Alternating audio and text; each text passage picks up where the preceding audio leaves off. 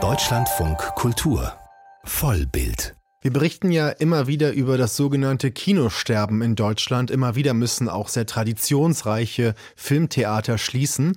Fast hätte es am Ende des letzten Jahres das älteste Filmtheater Deutschlands getroffen, das Movimento in Berlin. 2013 konnte das 1907 eröffnete Kino noch gerettet werden, doch das Ganze war ziemlich knapp. Und auch in anderen Städten und Dörfern in Deutschland ist es gelungen, Filmtheater wieder zu retten.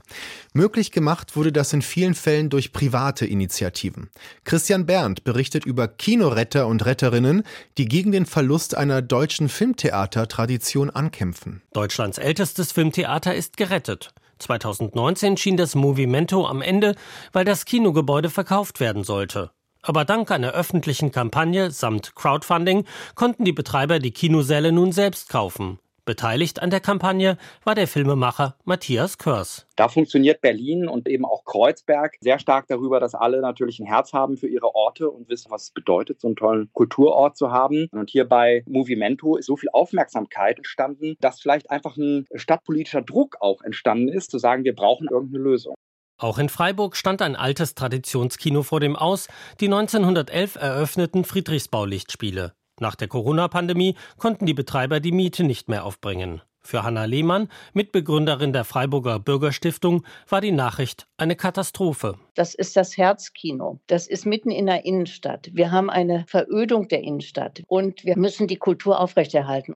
Zusammen mit einer Kollegin aus der Bürgerstiftung beschloss Lehmann, die Öffentlichkeit zu mobilisieren. Die Kampagne bestand erstmal darin, dass wir selber bekloppt Kinokarten, Gutscheine gekauft haben, verschenkt haben. Und dann haben wir gesagt, wir werden uns vorne hinstellen, vor jeder Vorstellung, kurz auf die Bühne und haben gesagt, Leute, kauft doch Gutscheine und verschenkt sie. Und dann haben wir uns überlegt, wir gehen in Firmen und fragen, ob sie uns Gutscheine abnehmen für ihre Mitarbeiter. Und dann bin ich bei einem Anwaltsbüro gelandet, der hat sofort 100 genommen. Parallel startete eine Crowdfunding-Kampagne. Insgesamt kamen 80.000 Euro zusammen. Damit können die Betreiber Fördergelder beantragen und mit den Vermietern wurde im Dezember ein Mietvertrag für die nächsten zehn Jahre vereinbart. In der oberfränkischen 15.000 Einwohnergemeinde Selb stand 2017 nach über 100-jähriger Kinogeschichte in der Stadt das letzte Filmtheater vor dem Aus. Als es hieß, dieses Kino soll schließen, habe ich mit einer Freundin telefoniert und die meinte eben, ja, weißt du schon, das Kino soll jetzt schließen. Und ähm, dann war es erstmal so im Spaß, ja, komm, dann lass uns Kino machen. Aber mich hat es dann irgendwie nicht mehr losgelassen. Dabei lebte Jennifer Ruckdeschel, die aus dem Umkreis von Selb stammt, zu dieser Zeit bereits in Nürnberg und arbeitete im Marketingbereich.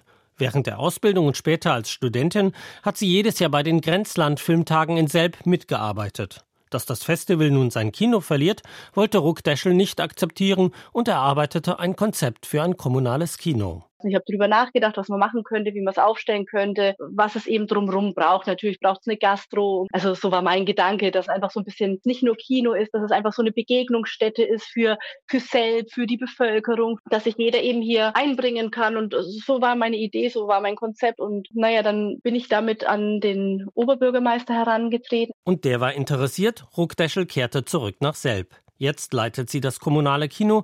Vor zwei Monaten hat das eröffnet mit Casablanca. Das Programm ist ambitioniert. Es gibt Familienprogramm, Arthouse-Kino, Dokumentarfilme und Kurzfilmreihen. Also das ist ein kuratiertes Programm und es hat immer jeden Monat ein anderes Motto und das Motto ist ähm, Alltag und Anarchie im Januar. Also vielversprechend.